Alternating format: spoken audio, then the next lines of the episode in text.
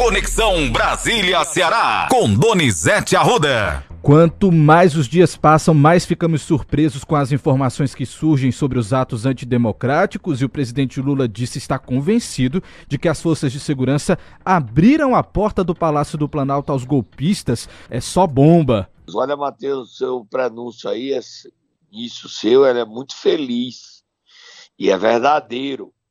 O presidente Lula tomou café ontem com jornalistas resgatando uma prática que existia no país, na relação entre o presidente e a mídia brasileira. Nesse café da manhã, com a presença de Janja, do ministro Paulo Pimenta, Lula disse que a porta do Palácio Planalto para ser invadido, essa porta não foi arrombada, estava aberta. E ele culpou as Forças Armadas que cuidam do Palácio do Planalto. Ele disse que as Forças Armadas foram omissas ou coniventes. E disse mais, solta Moab. Há setores das Forças Armadas que participaram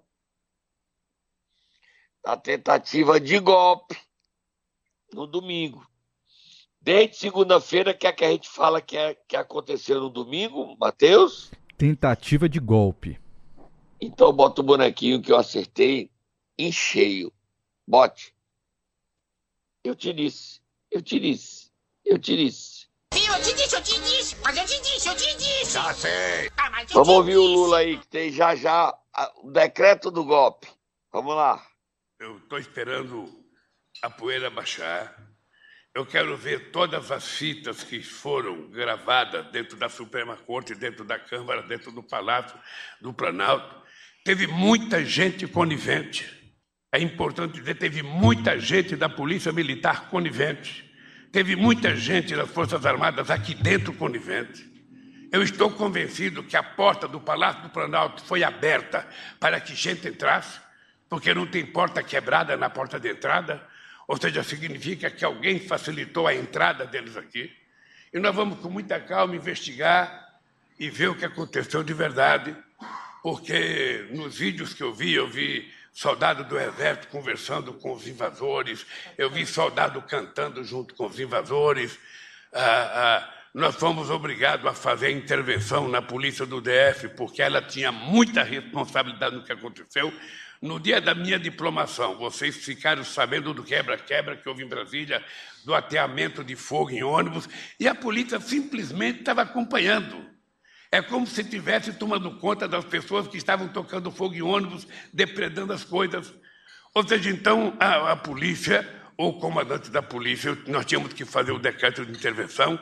Eu fiz o decreto de intervenção. Uh, ontem a Câmara e o Senado aprovaram a intervenção. E, e daqui para frente a gente vai ser mais duro, vai ser mais cauteloso, vai ser mais prudente, porque não pode acontecer o que aconteceu nesse final de semana. Duas informações, Matheus. Você sabe quanto é que custa a Polícia Militar e a Polícia Civil, que quem paga sou eu e você? É a União que paga a Polícia do Distrito Federal. Você sabe quanto é que é o custo anual, Matheus? Quanto, Donizete? 4 bilhões para fazer essa zorra que fizeram, esse fuzuê, apoiar o golpe. Então, estão achando que mandam. O ex-comandante hoje deu entrevista ao Metrópolis defendendo o comandante que foi preso. Prende ele também. A história do Brasil diz o seguinte: quem conhece a história do Brasil e acompanha por dentro das Forças Armadas, cada vez que a caserna se meteu a fazer golpe e os envolvidos não foram duramente punidos, em seguida tem golpe. É só olhar o último golpe que a gente teve em 64. O golpe de 64 começou quando o Jânio renuncia e os militares não queriam que João Goulart assumisse os envolvidos nessa tentativa não foram punidos. Veio 64. Agora, Não é porque o Lula está lá, o de direita e tal. Papel de Forças Armadas é cuidar da segurança do povo brasileiro e garantir a proteção da gente de fronteiras e impedir invasões. Não é papel de poder moderador, como tinha a monarquia, o rei, que a gente nem teve rei, a gente só teve príncipe na época que o Brasil ainda era uma colônia de Portugal. E depois, quando o Dom Pedro decretou a independência. Chega disso para nós. Solta Moab, Matheus. Moab. A Polícia Federal fez uma invasão autorizada pela Justiça na casa do ex-ministro e do ex-secretário de Segurança, Anderson Torres. O que é que encontrou lá, Matheus? O decreto do golpe. Bolsonaro preparou um decreto do golpe e ele ia fechar o Tribunal Superior Eleitoral, fechar o Supremo, impedir que o Supremo, que o TSE tivesse visita dos ministros, quebrar o sigilo bancário telefônico de Alexandre de Moraes e de todos os ministros do TSE. Quem fez esse decreto? Você vai ler o decreto e eu vou dizer em primeira mão. Bolsonaro está apavorado. Preso, porque já está preso lá nos Estados Unidos, ainda não está lá preso. Mas sabe que ao pôr os pés do Brasil vai para a cadeia? Anderson Torres está propondo delação premiada para entregar a Bolsonaro. Amanhã de sexta-feira amanhece com Brasília incendiada. E os patriotas não são só patriotas, não. Tem nada de patriotas, são golpistas. Lê o decreto, Matheus. Olha só o que diz o decreto, Donizete. Fica decretado, artigo 1, fica decretado com fundamento nos artigos 136, 140, 141 e 84, inciso 9 da Constituição Federal, o estado de defesa na sede do Tribunal Superior Eleitoral em Brasília, Distrito Federal, com o objetivo de garantir a preservação ou o pronto restabelecimento da lisura e correção do processo eleitoral presidencial do ano de 2022, no que pertine à sua conformidade e legalidade, as quais, uma vez descumpridos ou não observados, representam grave ameaça à ordem pública e à paz social. Esse é o objetivo do decreto, Donizete, já no primeiro parágrafo. Eu queria que você lesse aí o artigo do decreto, Matheus, se você fosse olhando aí, e lesse o artigo, tem no UOL, já já está no CN7, a minuta do decreto que fala é, sobre a, o fim da, do sigilo bancário, telefônico, tudo. Certo. É logo em seguida aí. Vamos ver aqui. Diz assim o seguinte: verificada a existência de indícios materiais que interfiram no objetivo previsto, a medida poderá ser estendida às sedes dos tribunais regionais eleitorais. Na vigência do estado de defesa, ficam suspensos os seguintes direitos: sigilo de correspondência e de comunicação telemática e telefônica dos membros do Tribunal Superior Eleitoral durante o período que compreende o processo eleitoral até a diplomação do presidente e vice-presidente eleitos, ocorrida no dia 12 de 12 de 2022. É desse trecho específico que você fala, Donizete? Em seguida, Matheus, de acesso. O item 2. Item 2. A exceção das autoridades constantes. Não, não, de acesso não? à dependência do Tribunal Superior Eleitoral e demais unidades, em caso de necessidade, conforme previsão contida no parágrafo 3 do artigo 1. Parágrafo 1. Durante o estado de defesa, o acesso às dependências do TSE será regulamentado por ato do presidente da Comissão de Regularidade Eleitoral assim como a convocação de servidores públicos e colaboradores que possam contribuir com conhecimento técnico. O Supremo deixaria de existir. Instalaríamos uma ditadura militar. aqui não é ouvir dizer não. Tô apanhando muito, Matheus. Pouquinho, Donizete. Continua que Pode já a gente. bater em mim. Vocês não são democratas. Vocês são golpistas. E eu não abro mão da minha democracia. Golpistas. A justiça ontem pegou 6,9 milhões de quem financiou os atos golpistas. Mais. Mais. Não é direita nem é esquerda. É democracia. Bolsonaro está programando chegar aqui no final do mês. E há temor de que ele, ao desembarcar, vá para cima. Ou Lula bota moral, ou nós não teremos governo. A economia vai afundar. Nós já temos o problema da Americanas com risco de quebrar. Os donos dela, Jorge Paulema, Beto Cupira, Marcel Teles, vão ter que colocar bilhões na Americana para ela não quebrar, diante do prejuízo das fraudes identificadas no valor de 20 bilhões. Ontem as ações da Americanas caíram 77%. Há temor que a Americana contamine o mercado e afunde a economia. E o Brasil discutindo o delírio de um bando de doidos que invadiram as sedes do Planalto, do Congresso e tocaram fogo no Supremo Tribunal Federal. Só são doidos, não. São golpistas, são extremistas, são vândalos e são também terroristas. E para quem perguntar se amanhã o MST fizer isso, terroristas. O sem teto, terroristas. A democracia se impõe.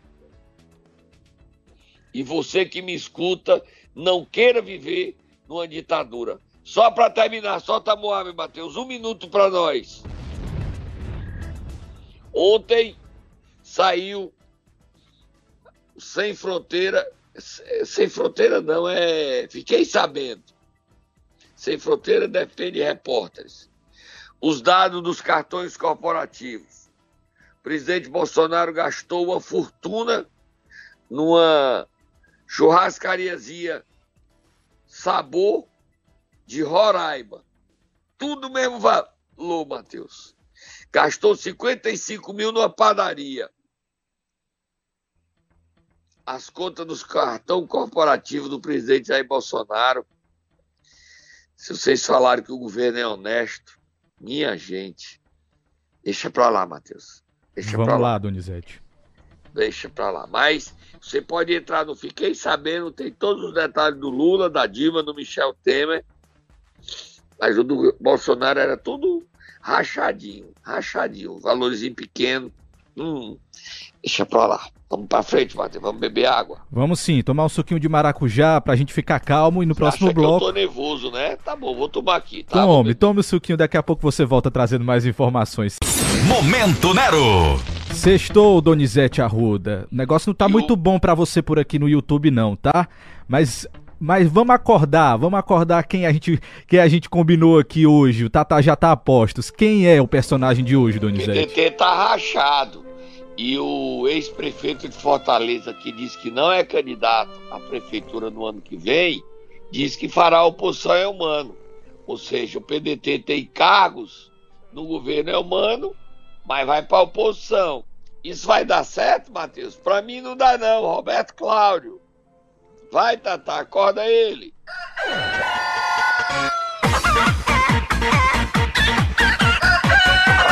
Vai, Tata.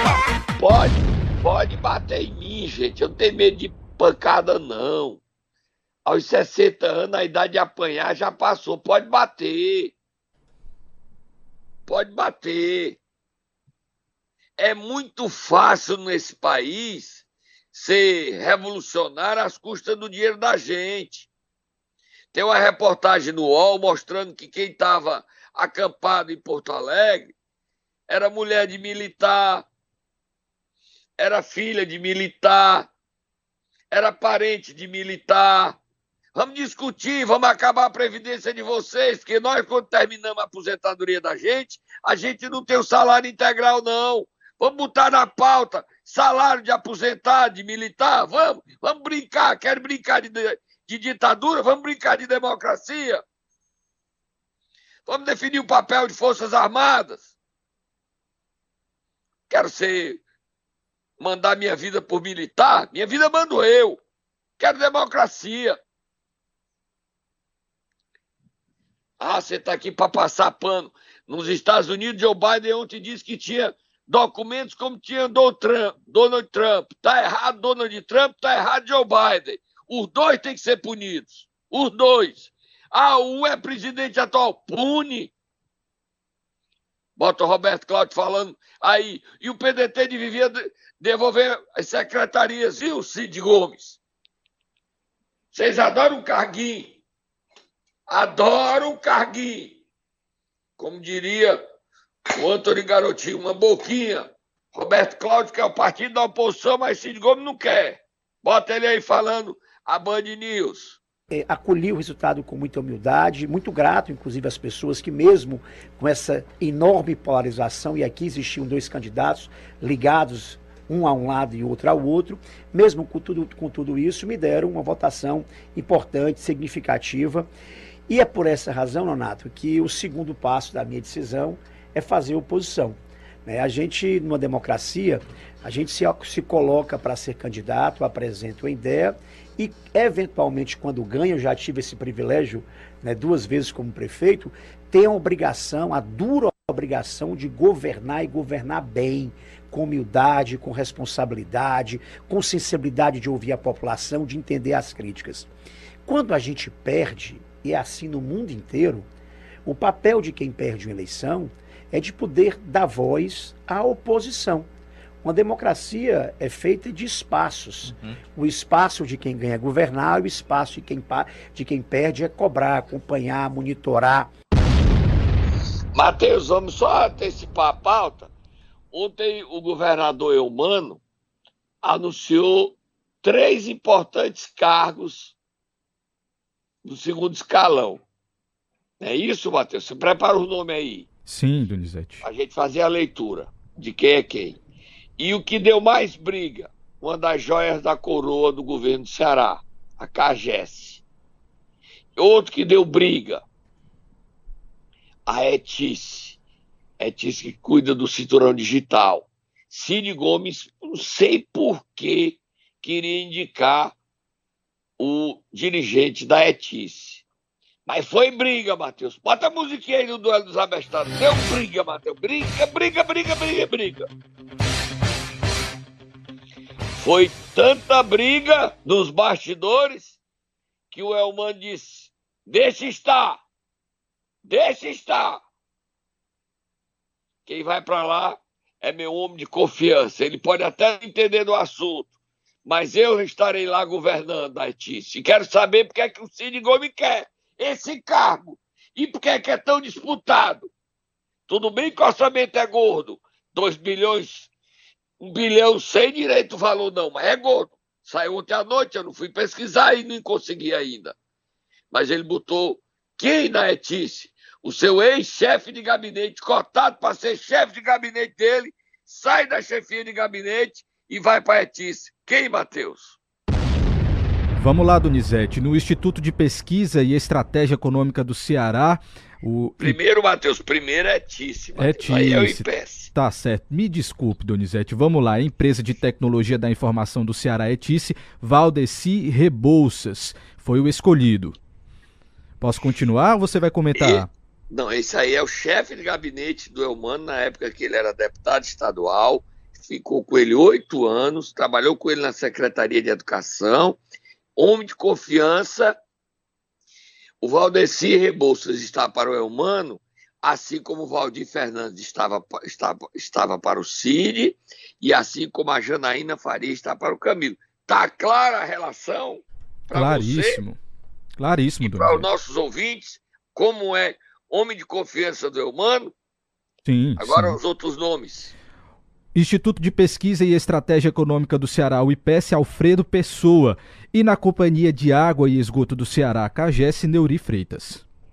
O Alfredo Pessoa é marido da secretária de Luiziane Lins, homem de confiança do círculo de Eumano quando militou na democracia socialista, tendência do PT, a qual Eumano fazia parte e faz. É o grupo dele, os aliados dele dentro do PT. Neuri é um técnico, foi outro lugar que deu briga, mas aí não foi com Cid Gomes, não. Aí foi entre PT e Zezinho Albuquerque. O Zezinho queria indicar o dirigente máximo da CAGES, o PT queria também, o Guimarães também queria. E o Mano arbitrou e botou lá quem? Deixa do jeito que está. Neuri é competente, tem entregado resultados, os resultados são positivos. Deixa o Neuri na CAGES, que o Estado vai ficar satisfeito. Aqui você sabe os bastidores da escolha. Agora está tendo uma briga feia. Solta a Moab, Matheus. Você sabe aonde? Aonde, Donizete? Já houve a briga, Matheus. No Detran. É só para tirar o susto, para quebrar, para dar mais emoção nessa sexta-feira. Eu tô raivoso. Você notou que eu acordei com a corda toda, Matheus? Donizete, tenha calma. Olha a idade. É verdade. Vou tomar meu remedinho, vou tomar meu Britelix, vou tomar meu Aprazolam, vou tomar meu Remeron. Tenha calma, homem. Tenha calma. Vamos Tô embora. apanhando, né? Tô Tá. apanhando. Tô. Só um pouquinho. Mas Você já tá calejado. Tá com as costas Tem medo largas. de peia, não. Peia, mas eu defendo a democracia. Eu tenho um lado. Não tenho um lado de política, eu tenho um lado da democracia. Vamos pra Tá, frente? Vamos pro próximo assunto, Matheus. Já que a gente está falando escolha de cargos, de dirigentes e tudo mais, vamos falar então sobre a Câmara de Fortaleza. O prefeito Sarto, José Sarto, anunciou nesta quinta o nome do novo líder do governo na Câmara de Fortaleza, Carlos Mesquita. Na vice vai ficar Didi Mangueira. Conta mais pra gente sobre isso, Donizete. Olha, o Sarto tá, é candidato à reeleição e precisa acalmar a Câmara. E escolher um presidente, o mais antigo, com oito mandatos, o vereador mais antigo, que transita bem na esquerda, na direita, é, no- nos doidinhos sapatados, nos maluquinhos, em todo canto. Ele, ele- o Carlos Mesquita é um líder aberto ao diálogo, se dá bem com todo mundo, é do bem, já foi presidente da Câmara, não está envolvido em escândalos. Então, ele foi funcionário da Coelce, você sabia disso? Não, tô sabendo Quando agora. era Coelce, o Geenel. Então, tem história. E a- o primeiro trabalho dele, o primeiro desafio dele é, é aprovar projeto de lei de isenções para a taxa de lixo. E ele conversa, ele tem tempo. O Sarto acertou ao colocar o Mesquita, porque ele é respeitado dentro da Câmara e ele pode trazer esse respeito da sociedade para dentro da Câmara para construir consensos. Vamos ouvi-lo.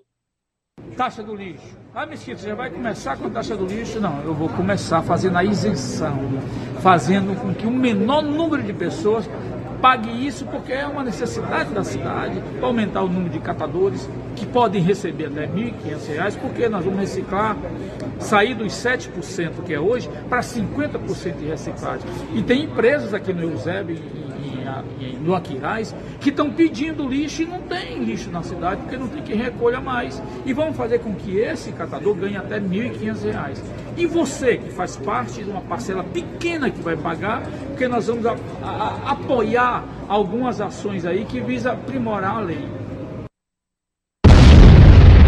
Entendeu, né, Matheus? Sim, Só, Donizete. é, a- o pessoal está aumentando a isenção, hoje está em pode chegar a 75%, a oposição defende 85%, mas chegar no meio termo aí, chegar a um consenso de isenção, é só a minoria que vai pagar para ajudar a cidade. Eu não gosto de pagar taxa e imposto, não, Matheus.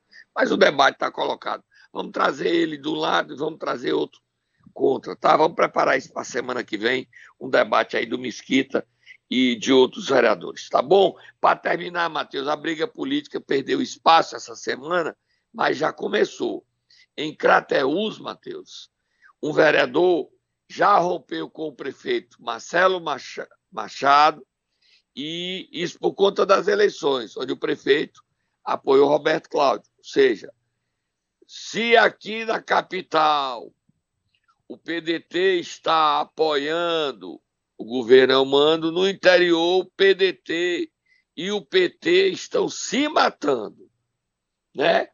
Então o vereador que apoiava a administração Marcelo Machado, como é o nome do vereador, Matheus? Adão Keynes, do PSB. É, então ele saiu da base do prefeito Marcelo Machado, o chefe político dele é o Nenzé, foi prefeito, hoje é vice, Nenzé Bezerra, médico, e lá em Crateús está se construindo, pelo jeito, será que a Janaína vai deixar a chefia de gabinete do Ministério da Educação para ser prefeita de Crateús? Será? Será, Donizete? Bom final de semana para você, Matheus. E para todos os nossos ouvintes. Bata em mim, não, gente. Gostando de vocês. Eu acho que eles também gostam, aí, viu? Ele ainda faz hora comigo, ele e o Gleides ficam fazendo hora comigo aí, tá? Eles Hoje também... à noite. Diga, Matheus. Eles também gostam de você, Donizete. Estão aqui todo dia para lhe ouvir. É, mas eles sabem que eu falo a verdade. Só não quero golpe. Eu não quero abrir mão da minha liberdade, Matheus. Eu peguei só o finalzinho da ditadura, com consciência política, e já fui preso. Primeira vez que o Figueiredo veio aqui, eu fui preso porque estava com o papel na mão, distribuindo um panfleto. Só distribuir o panfleto, era besteira, me soltaram. Você sabe com quem eu fui preso na época, Matheus? Com quem, Donizete? Você não conhece, não. Hoje é juiz federal, doutor Ribamar. Eu e ele presos. E quem foi me salvar foi o ex-secretário de Ciência e Tecnologia, Carlos Décimo, que se declara, foi lá me, na delegacia, lá no Otávio Bonfim. Histórias de Donizete. Vou fazer a biografia, viu, Matheus? Merece, hoje Donizete. tem programa, hoje tem programa no meu canal do YouTube, os detalhes do golpe que não deu certo. A tentativa de golpe. E você não pode perder a partir das sete da noite você vai assistir, né, Matheus? Com certeza, Donizete. Vou estar lá ligado e os nossos ouvintes também. Até segunda-feira. Tchau.